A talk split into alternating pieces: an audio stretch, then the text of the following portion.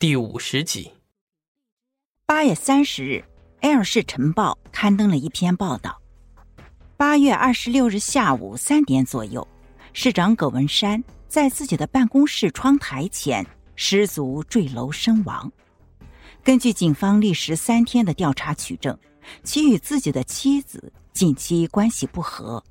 根据其亲友交代，最近几天的工作和交流都处于恍惚的状态。疑似因夫妻关系压力增大而跳楼轻生。原来，导火线要从八月六日凌晨三点说起。周勇家的客厅里，乞丐装扮的他依旧不愿意松手，酒气直喷孙达的脸。你就说，什么叫做重磅炸弹？孙达面无表情，他没有打算立刻告诉周勇的意思。周勇脸上的污垢因为面目狰狞而掉落了一些。我那么信任你，可是你丫的屁都不放一声。现在，要么赶紧告诉我，要么就赶紧滚。孙达攥住周勇的手：“你先放开我！你这样揪着我不好说话。”周勇的话音刚落，侧卧里传出了一长串少女的低吼。两人大惊，连忙冲进侧卧，就看见一个女孩蜷缩在床头，她用粉色的小毯子裹住自己，像一只受了惊吓的小鹌鹑，不住的摇头。周勇缓步走到女孩面前，伸手拍了拍她：“小姑娘，小姑娘。”女孩被周勇触碰，不禁抽搐了一下，大声尖叫起来。孙达指责周勇：“你看你脏的和什么一样，你先出去，我和他聊聊。”哦。周勇无奈的离开卧室。半个小时后，孙达从侧卧中出来，情绪稳定了，进去吧。可以这么快安抚好女孩，周勇真不知道孙达用了什么法子。女孩身上穿着周娜的衣服。不禁让他想起了自己的女儿。是他救了你，我们不是坏人。孙达走过去，握住女孩的手，女孩哇的一声哭出来。又安抚了一刻钟，女孩终于不哭了。谢谢你，周勇就像查户口一样着急的问：“小姑娘，你叫什么名字？从哪里来？到 L 市做什么？”女孩抬头看着周勇：“我叫徐瑶，从 S 省 C 市来到这里打工。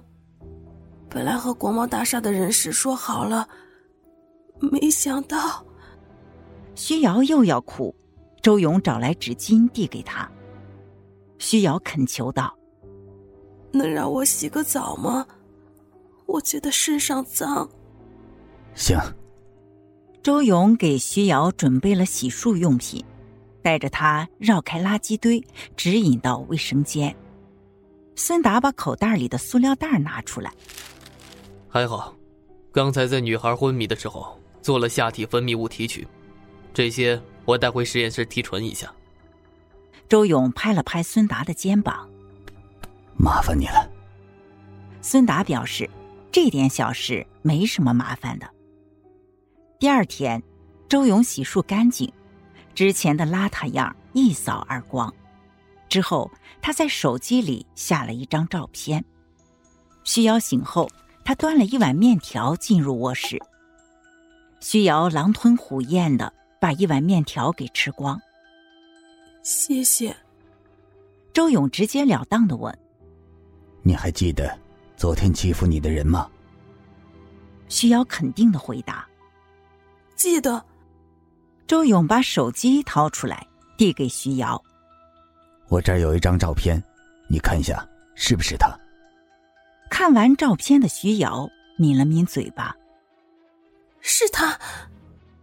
这下麻烦可大了，照片上的男人并不是别人，正是埃尔市连任两届市长的葛文山。徐瑶见眼前的大叔表情古怪。就问：“怎么了？”周勇摇头说：“没事，小我明天送你回 C 市吧。”我不想回去，我已经没有脸回去了。我要报警，我要靠这个人。徐瑶是个很保守的女孩。你能帮我吗？徐瑶的这一句“你能帮我吗”，让颓丧的周勇一下子有了动力。在他与孙达的策划下，成功的引导警方揭开了重重黑幕，才得以还那些枉死的女孩一个公道，把这些社会渣子绳之于法。周勇深知，自己利用了徐瑶也是罪孽深重，所以当他要被释放的时候，他缓缓转过身子，走到李安的面前，双手握拳并举起来：“我要自首。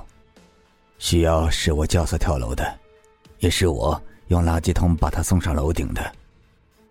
如果不这样，可能不会有人重视这个案子。”值得一提的是。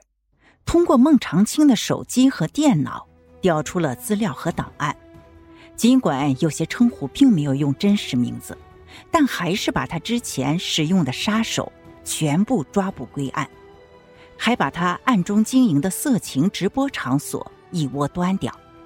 其中，色情直播人员中发现了张强所提供名单里的未成年女孩，一共五十三名。这些女孩全部被当地警方遣送回家。之前在 L 市发现的被害女孩骨灰，也在之后的工作中被亲属陆续认领回家。八幺四专案共三十一名涉案人员，在 L 市最高人民法院得到了最终审判，他们都接受了应有的惩罚，而国贸大厦的经营权最终由政府接管。